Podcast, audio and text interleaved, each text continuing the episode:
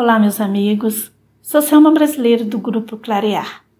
Encontro-me muito feliz por estar refletindo junto com vocês mais uma obra da nossa mentora Joana de Ângeles através da psicografia de Divaldo Franco.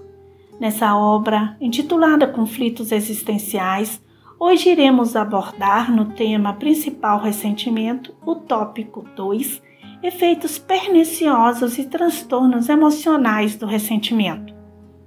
Joana inicia essa reflexão nos afirmando que, abre aspas, os sentimentos violentados que se transformam em conflitos não resolvidos escravizam uma criatura que passa a vivenciá-los de acordo com o que lhe parece real, jamais conforme o exercício de evolução. Fecha aspas. Em seu livro Momentos de Saúde, Jona de Ângeles, através da psicografia de Divaldo Franco, no capítulo 11, nos alerta em relação a esses efeitos nocivos sobre os transtornos emocionais que afetam diretamente a criatura que se deixa levar pelo ressentimento em demasia. Muitas das tragédias cotidianas são atribuídas ao ressentimento.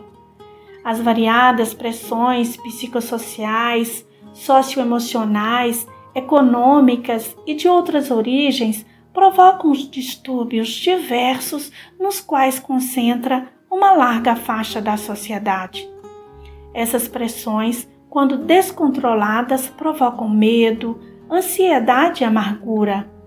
O sistema nervoso dos seres humanos se desarmoniza levando a neuroses profundas transformadas em afecções de órgãos ou em problemas psicossomáticos causadores de distúrbios alérgicos, digestivos, do metabolismo em geral, facilitando o início de processos degenerativos. A criatura, dotada de temperamento frágil, quando sob pressão, procura impossivelmente realizar procedimentos de fuga, arrastando-se em estados de medo extremo e depressivos ou podendo servir de violência como forma de afirmação e defesa da individualidade consciente.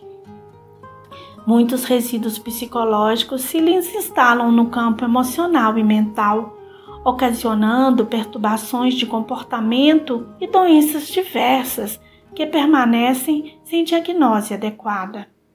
Há pessoas que, por serem mais sensíveis, não conseguem suportar e superar esses fenômenos das pressões que constringem, então se refugiam em ressentimentos que as tornam infelizes e predispostas a reagirem, sempre lançando dardos venenosos contra aqueles que se lhes transformam em inimigos reais ou imaginários. Algumas se intoxicam de mágoas e acabam morrendo. Outras, inconscientemente, tornam-se vítimas de insucessos afetivos, financeiros e sociais. Diversas fracassam na autoestima, desvalorizando-se e fazendo o jogo da autodestruição. Joana nos diz que o ressentimento é veneno que mata aquilo que o carrega pois enquanto está vibrando na emoção, vai destrambelhando os equipamentos nervosos mais sensíveis, produzindo no ser disritmia, oscilação de pressão e disfunções cardíacas.